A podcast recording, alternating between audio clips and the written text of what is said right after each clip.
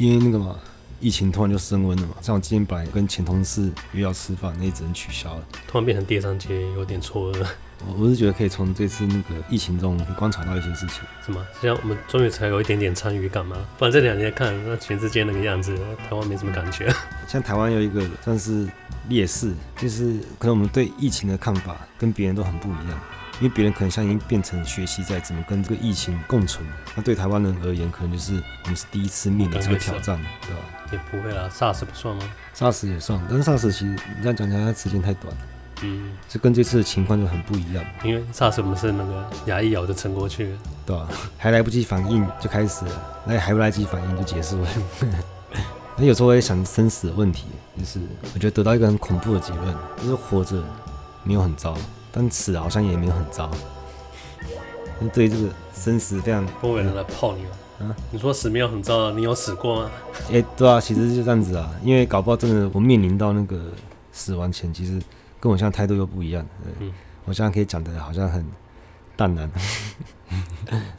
好，欢迎来到今日哲学为你提供最新的哲学资讯，我是表示。我是第二哥，哎、欸，其实刚刚我的观点是另外一种啊，死亡对自己死亡不叫不害怕，我不知道害怕是我身边的人死亡。我有想过，哎，其实应该是说我不害怕死亡，但是我怕别人面对我的死亡，例如说我不在了，可能我家人会很难过这种。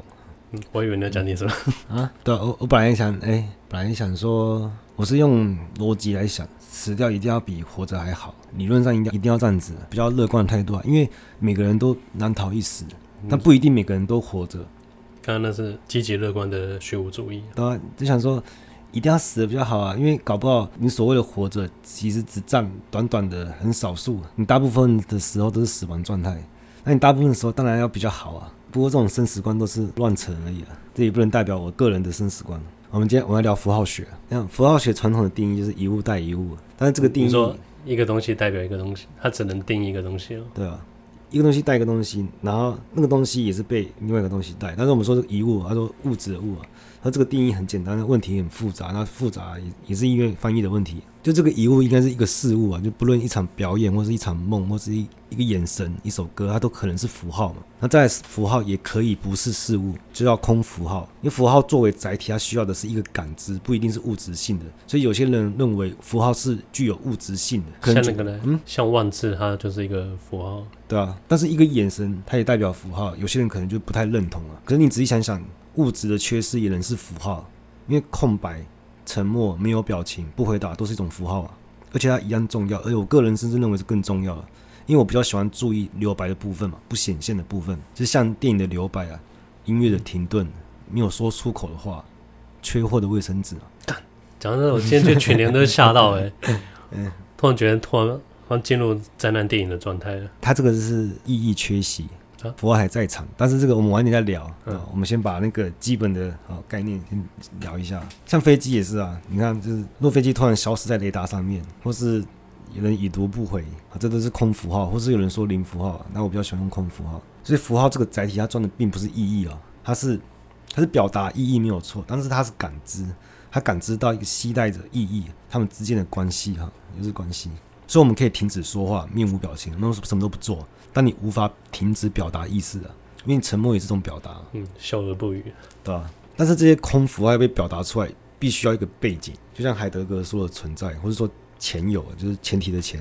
诶、欸，啊，像我们说那些不会读空气的人是他们看不懂空符号。嗯，我觉得可以这样讲。嗯嗯，在这个意义下，就是物质性，我觉得可以也可以说是它缺失，是属于一种应该有物的时候却没有物。诶、欸，可是镂空符号它无法被。所有人去感知到的话，它不就失去符号的性质吗？符号应该是要普遍通用性啊。理想中是这样没错啊，但我们发现符号很长，少了几个环节，它是一个不完整符号。这种晚点可以再来聊。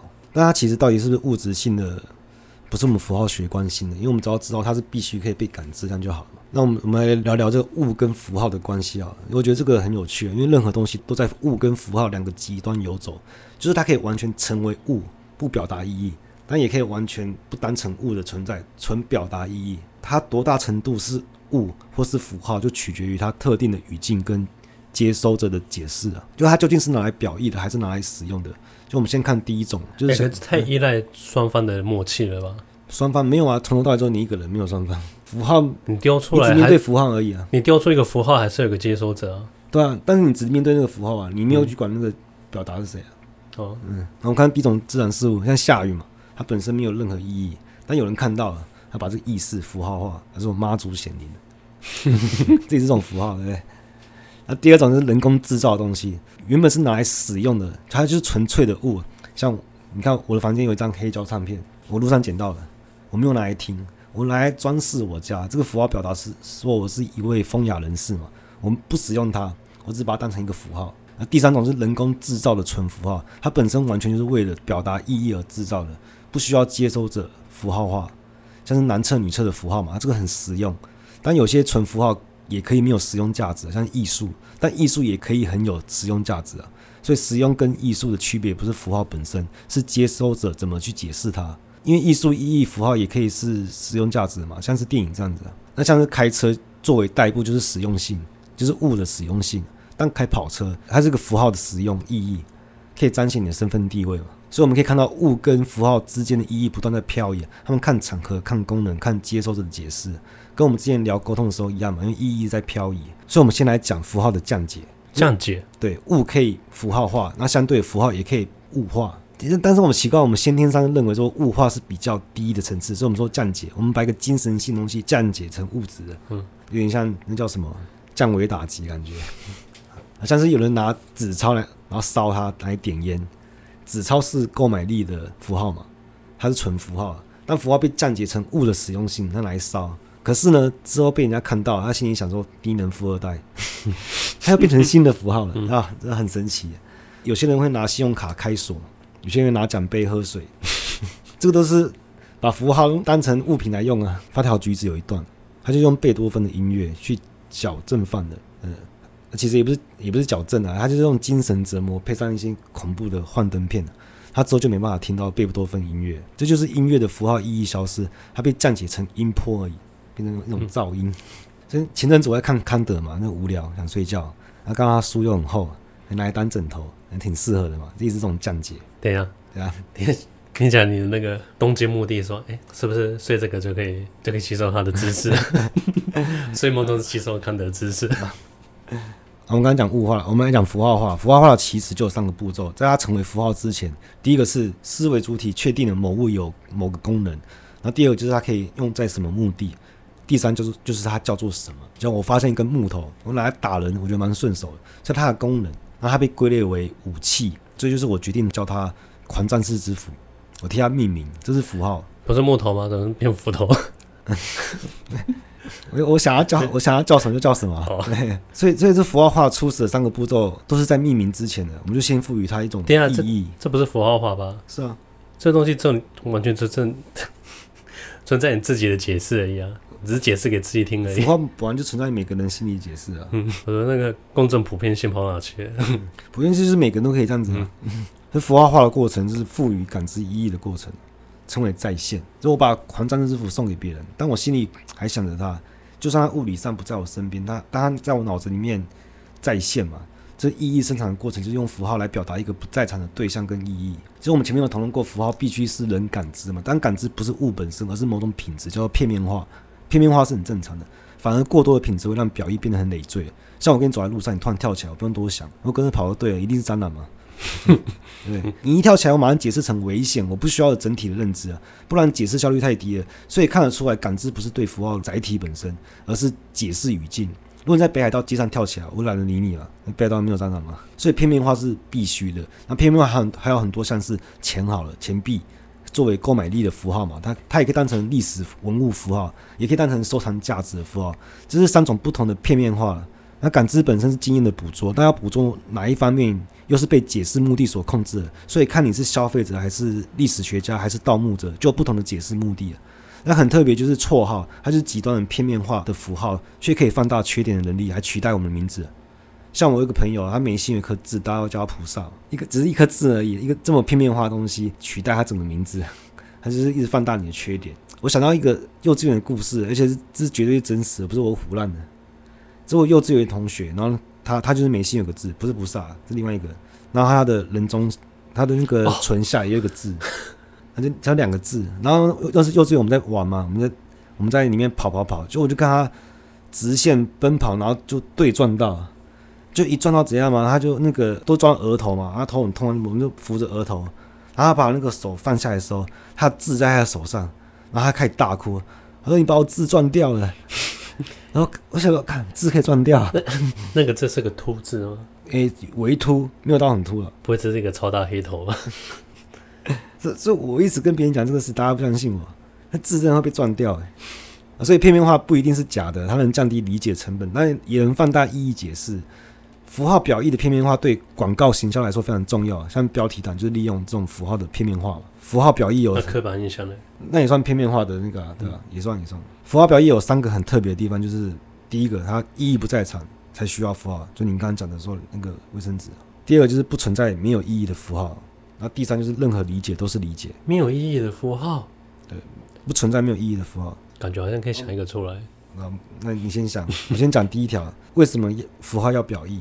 就是因为意义不在场，意义缺席了。解释意义不在场是符号过程的前提啊。在时间再再再讲一次，哎、欸，这稍微复杂一点，我等下直接举例好了。哦哦哦哦，我知道了、嗯。因为解释必须出现在符号被感知之后，符号的这个条件就决定它只是意义的替代，替代才能表意啊。像是在法庭上，你出示证物啊，它只是一种替代。假设这个证物是一把枪，这把枪曾经击发过杀人的子弹，但在庭上虽然是同一把，但已经不是杀人状态的那把枪，它脱离了原语境，就已经不是原物了。它只是承载了某种证明意义的符号。所以符号越多，就暴露出意义的缺失啊。像前几天初一嘛，我们公司拜拜，为什么要拜拜？为什么要拿香？为什么要这些仪式？就是因为神不在场，才用神的替代品。代替神参与这个仪式，就是为了引出神在的意义解释。没有神才是信仰确立的地方啊！这很特别啊！你仔细想想，就是因为因因为人不可能完全了解神，这才是神存在的前提啊！完全不了解神，是他前提。对啊，举举例子，像我以前那个朋友，他是那个他是一队的，然后他刚进去进去的时候，他有一次在寝室啊要出来，突然那个外面有学长大喊说：“旗子要过，旗子要过！”什么？旗子，嗯，因为他们是一队嘛，旗子在他们就是连上是一个很神圣的替代品。嗯、然后我们可以看到旗子本身，也可以看到那个学长，然后什么都看得到。但是它的意义是什么？它意义代表是权威，因为权威不在场，才用这个仪式符号来表意。那意义被解释之后，符号的必要性就被取消了。因为你知道你人在哪里了，你还需要路标吗？你知道风向了，你还需要看风向机吗？密电被破译了，我们就不再关心密电了。其实神秘的东西一旦得到满意的解释了，神秘就自己就消失了。这也能解释感情之间，就是爱意充分被表达之后，我们关系就已经建立了嘛。就像上过船就会变另外一个人，就是这种道理。然后第二个就是符号必定有意义啊。其实我们在传送一个意义的时候，发送者是发出符号文本嘛，接收者接收到也只是符号文本。那发送者要如何让接收者相信他发出的符号必然有意义？这就是符号的意义本体论。就算接收者他没有 get 到那个意义。跟他他会自行脑补，对不对？错误的解释也是一种解释啊。嗯啊，可是为什么可以推动它？就是因为把世界变成有意义的世界是人生存在这个世界上必须的，因为我们不能容忍感知到这个世界缺乏意义。你学习服饰就是靠这个打败众生的，永远做没有意义的事情是最大的惩罚嘛。那我们没有办法忍受这个世界没有意义。搞什么鬼？像这么多人被手游绑架，所以他靠他靠知道，他知道没有意义去战胜这个惩罚。嗯，我们这很简单，大家自己体会一下就好。所以，因此，符号学的前提是，任何符号必然有意义，没有这个前提，解释就失去根本的动力了。很多人谈过符号的两面，像是索绪尔提出的符号的人子与所指嘛，或班维尼斯特说的表达面跟内容面，它就像是硬币的两面，就是我们无法同时看到两个面。那我们相信这两面实际上是构成一个东西的，符号不可能把自己从意义上剥离下来，所以接收者解释。一个符号一定先假定这个符号有文本意义。其实我们看到一个硬币，一定相信它有背面。虽然解释不一定是正确，但但是有效的。但就是因为符号必然有意义，才逼接收者去解释它啊。除非你跟跟动物说话嘞，动物也会解释啊。你在跟它玩，你在骂它，它也是会解释啊。可是你们目的不是传达一个明确的目标？对啊，但传达不一定真的会接收到嘛。你不能确保解释是被正是正确的。你可以传达，但是你不能确保人家解释是正确的。因为就是任何解释都是解释，这个我们之前有提过，我这边就讲快一点。因为这个符号发生的过程有三种意义嘛，就是发送者的意图意义、跟符号载体的文本意义、跟接收者的解释意义。首先这三个意义经常不一致啊，不然为什么沟通会这么难？第二就是符号有时空跨度。所以这个三个意义并非同时在场。第三是这三种意义互相排斥又互相替代，他们不可能同时在场，他们是轮流在场的。不同类型的符号文本，他们倚重的对象就各自不同。像科学上比较讲求重文本意义，因为科学讲求的是可再现性。同样的条件重复实验，不管是谁做、谁测定、谁解释都不重要，结果同样就好了。那实用性表意就比较倚重意图意义。像我们吵架的时候，就会很喜欢说：“我不是这个意思，你不要误会我。”他很重视意图意义。但在文化上，我们重视的是解释意义，像广告、诗歌、电影的意义都在接收效果。但这只是个大概啊，只是说比较容易发生的倾向。所以任何解释都是解释，应该很好理解，因为解释是符号意义最后实现的地方。就不管你的解释有多扭曲，解释出来的意义，它作为意义本身，它就是意义。哦，所以文化方面就是很依赖蓝色窗帘这一块。嗯，诶，怎么讲？普遍上就是这样子，全部都是蓝色窗帘。解释意义不一定要跟意图意义和文本意义有对应到。皮尔斯就说：“一个既定物给我们呈现无穷的特征，都要我们解释。假定有个解释的话，也只是猜测而已。我们有各种解释，这些解释是对是错，一直在变化，随时间、随文化都在变化。像我们现在看月亮，跟古人看月亮的解释就不一样。嗯，古人看月亮是什么？就古人他会编出嫦娥或是那个玉兔这种东西。月神，对啊，有一部电影叫《刮痧》，是在讲说美国的华裔家庭，小孩子帮他刮痧嘛，隔天去学校，老师看到的解释就是虐待。”哦，那我们可以理解意图意义，可能中暑之类的嘛。但文本意义是皮肤的淤青，但接收者是老外，就不同的解释意义嘛，所以产生这种悲剧性的三者不一致。这符号过程三个环节的意义是一步一步将前者具体化，但反过来是它同时一步一步否定前者。就文本意义否定了意图意义的存在，但解释意义也否定了文本意义。得到解释的文本就失去存在的必要。我们刚刚有提过，好像这个符号过程的描述就是很理想的。但符号学为什么复杂？就是因为符号大部分都没有做到这个最基本的标准，称为不完整符号，就可能缺失其中一个环节。但因为感知已经期待了意义嘛，所以就是它的，它就是符号了，就算它是不完整的。诶，那符号是不是现在还需要一个条件，就是它可以经历时代的，多时代的考验吗？你说考验吗？因为你看，相同的符号，可能古代跟现代，它一定会有不一样的区别。所以符号它需要做到，就是，诶，这要怎么解释啊？没有，你你的问题很好回答。我我不用知道符号是什么，不用想，符号就是所有东西都是符号，没有东西不是符号的，所以你的问题就没有意义了，因为你所有东西都是符号，它没有条件，它是无条件的。像、嗯、我们有时候说，你看这就是天意，没有发送者，我们自己建构一个嘛，说是上天的安排。如果你注意，你就会发现，像是塔罗牌、算命之类的，都会尽可能随机，然后抽签抽牌，它就是要抹除人为的意图意义啊，嗯，这样它才有理由可以建构一个神秘的发送者嘛。你讲到这一幕，就可以聊一下那个巴尔特的作者之死。他就是文本诞生时，作者就死亡了。就是他说，最好作家书写好之后，你就你就不要多嘴。其实这本书跟你没有关系了，因为无发送符号，让读者才有解释的自由。但他这个比较讲文学艺术的那方面的无发送符号嘛。就像很多艺术家跟音乐人，他们不太会表达，但是他们认为说，他们想说的事情都已经融入他们的作品或歌里面了嘛。傅柯就认为作者这个概念是现代思想，以前没有作者这个概念。像荷马史诗就是很在很长的时间集结了很多作者的创作，一直到现代作者的主体意识才高涨。现在我们很常会关心作者他的时代背景跟文化理念是怎样的脉络之下创作的作品，尤其是在读哲学的时候，像以前很多那种啊乡野的那些。也是，他们就是没有作者，对吧？因为他们那时候没有作者这个概念。嗯，但这个作者他其实是从我们解释文本时推导出来的一个作者。所有的作品都应该会有这个我们推导出来的叫做隐含作者，他并不是实际的发送者，他是推导出来的隐含作者。这其实跟算命建构出来的发送者很像。如果我们拒绝回溯发送意图的必要性，给解释主体绝对自由，就是让。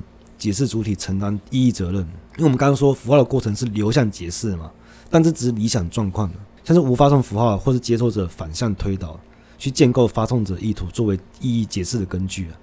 这种符号流向的方向还有很多种，像是潜在的符号，就是没有接收者；跟自我符号，发送者跟接收者是同一同一个主体。那今天就不展开讲了。好，休息一下，我们抽个烟。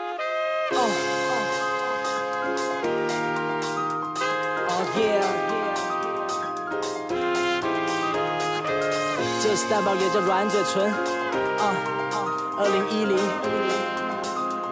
，I want you，啊，Let's go。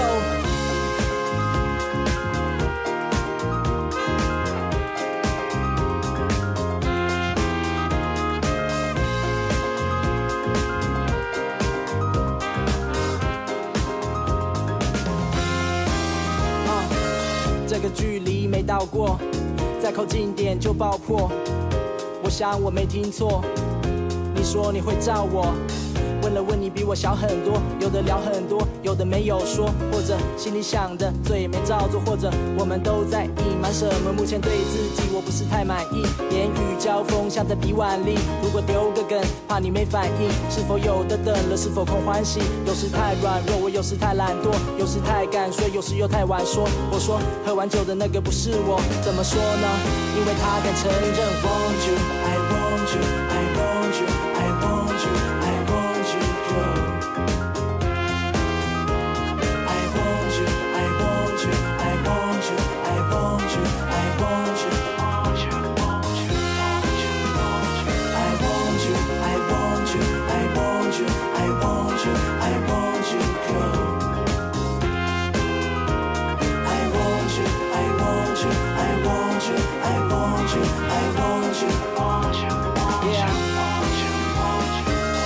这个晚上原本各自 social，你跟你的，我跟我的朋友，不打算多做介绍。他们太多样貌，醉的没醉的都成风景，no 的锵的都在过瘾。我们搜寻彼此身影，穿越人群的视线，撞上你笑脸。你说走，我们去跳舞，跳了很多首，会面在倒数。太热休息一下，感觉先收。看你抽烟，跟你拿根烟抽，烟雾弥漫，其实戒很久了，有点灵感，决定写一首歌。我知道你情况，你知道我的，他们有人在看。But I want you, I want you, I want you, I want you, I want you,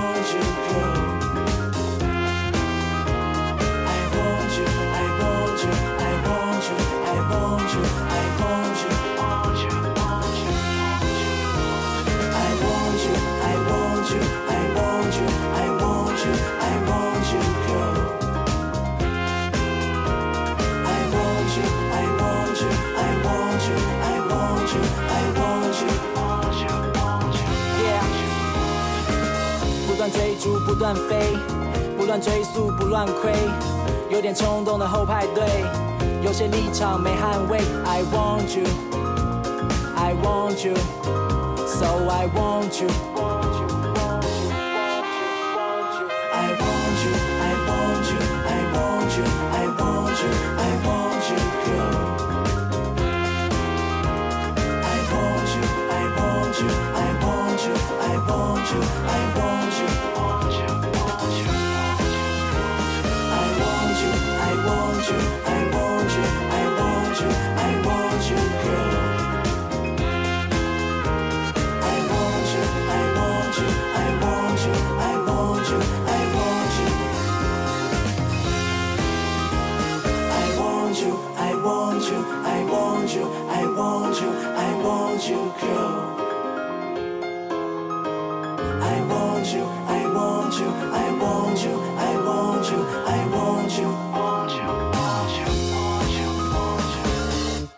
那这样符号应该是先于语言之前的，对吧、我们的命名之前就嗯，就先赋予意义了。好，我们一直还没讲到人子跟所子啊，就是所需的说的人子、人子跟所子啊。其实我们已经把它分解成符号载体、符号文本了，就是他说的人子。那所指就是分解成意义对象解释了，意思是在符号只当做人子与所指的结合，这样不够严谨啊。因为索尔序的人子，它指的就是声音跟形象，所指就是概念，都不是客观的物理实体嘛。像曹操的万梅止渴，它的所指就是指这个梅子的语言表达，它不是客观的实体。人子指的是起到这个止渴的作用，这个概念也不是客观的实体啊。所以在文化上有人子优势啊，因为人子并不需要明确指向所指啊。而是拥有独立的价值，像古代人我们三跪九叩嘛，那欧洲人是用鞠躬的，人子不同，但所指是相同的。那在这个符号表意中，所指的是否真实它不重要，甚至反过来，它能够制造一个真相的感觉。像是伊斯兰教徒啊，他会觉得猪肉恶心；犹太人看到有人吃海蜇，他就反胃。是什么？海蜇？海蜇？你像你像水母那个？我知道，我说他们不敢吃。他们他们觉得那飞鱼飞肉，外星生物啊。像我们也喜欢这个车牌里面有个八嘛，这都有什么意义啊？傅科就对这种自行创造意义的力量感到悲观。哎、欸，可是像讲讲符号学，像网际网路之后啊，符号的那个进化变得非常快。像我们现在最新，我们众所周知的最新的符号应该是迷音吧？每个迷音都代表它的。你要讲这么狭义的符号？我重点不是在讲迷音。嗯我讲，我们现在资讯太快，我们符号的质变的速度也会跟着加快。我有说过啊，就是文化、啊，嗯，其实变了之后解释解释意义而已啊。那符号本身没有变啊。啊，要是有人没没跟上的话，这符号就就无法。就像我们现在我们这代人知道的名音，可是跟上一代人他们已经无法沟通了，这符号就已经无法使用。对，没错，没错、嗯。但是他们根本不 care 好不好？他们 care 啊，这边这符号就出现那个啦。好了。因为符号建立是在集体意识上面的，嗯、但是意识还有分嘛，对吧？我才不在乎你 你的迷因好不好？不那解释迷因也很重要嘛。如果他觉得很重要就很重要，他觉得不重要就不重要，因为只有他能解释啊。嗯，就像我们有时候看不看不懂老人的贴图是什么意思，对啊，但他们看得懂啊。对，这就是文化让符号超越具体物的对应。他觉得这是现代社会知识上的根本断裂，就像货币一样，它本来是作为流通的媒介啊。可它变成只关心自身的增值，所以当代文化符号泛滥，就显示出人质优势几乎吞没了全部文化。我们讲一个分解的概念啊，它可以让我们更明白所指所指出的东西是什么。像学生有分几年级嘛？那教授有分助教、副教授、教授，军官有分少尉、中尉、上尉嘛？人质分解清晰，不重叠，合起来才能覆盖整体嘛？表意才会清晰嘛？就特别的地方是在我们像我们中文里面啊，亲戚特别复杂，然后我们表哥、堂弟、舅舅、阿姨嘛，嗯，它表现文化的家族本位啊，像爱斯基摩语言啊，它对雪的称呼就四十种，对什么雪雪，对吧？他们很冷的，哎，雪不就雪吗？因为我们对雪不熟嘛，他们很熟，可以吃的雪 跟不能吃的雪。阿拉伯的骆驼也有上百个词。我只觉得这很刻板印象啊，嗯，那也都是因为根据表意的需要，用不同的分解把对象世界分割开来。像我们中文有青色嘛，这个颜色在西方的的语言没有对应这个颜色的词，所以这个色彩对他们来说就不存在了。不是说他们看不到，是他们没办法理解青色指的是什么颜色。而且就算有一样的对应，我们发现各个民族啊，像英文里的绿色跟威尔士语的绿色，他们在光谱上就很不一致了。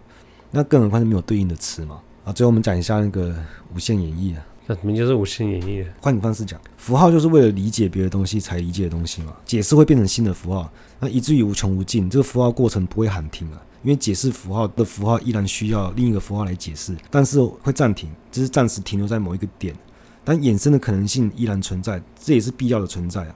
因为皮尔斯有一段比较诗意的说明，那就是人指向此刻他注意力所在的对象。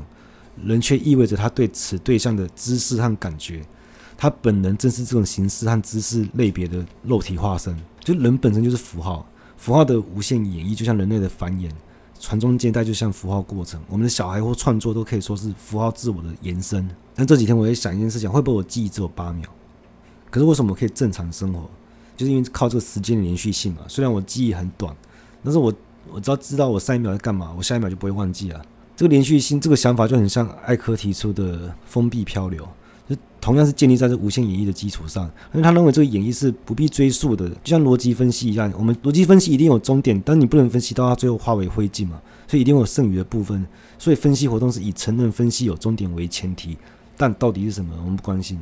我的目的就是找出找出那个逻辑结构，所以符号过程每走一步，前一个符号就消失了。漂流的快乐就在符号漂流到符号之间，在符号语物的迷宫中游荡，没有目的。他的意思就是无限演绎不是同一个符号累加解释，而是不断更新成新的符号。哎、欸，这太依赖迭代了，不是？对，太依赖个人的符号知识储量了吧？所以说，就算我的记忆可能只有八秒，但是我这八秒可以记得全部的事情啊。反正我每次回想一一件事情，就是在当下建构一个新的记忆嘛。但他这个被很多人喷了，可我觉得说了、嗯，我不知道怎么讲，因为符号学很特别的地方是，这每个符号学家看法都差很多，好像也没有什么公认或主流的思想。那等于你你的记忆都是靠你所有的知识去解释运算出来的吗？嗯，对啊。可是如果它可以让我正常生活，我觉得那就很有可能性啊，不是很有可能性，就是那就算是这样子也没有不好啊。嗯，好，我们今天先聊到这，好，拜拜。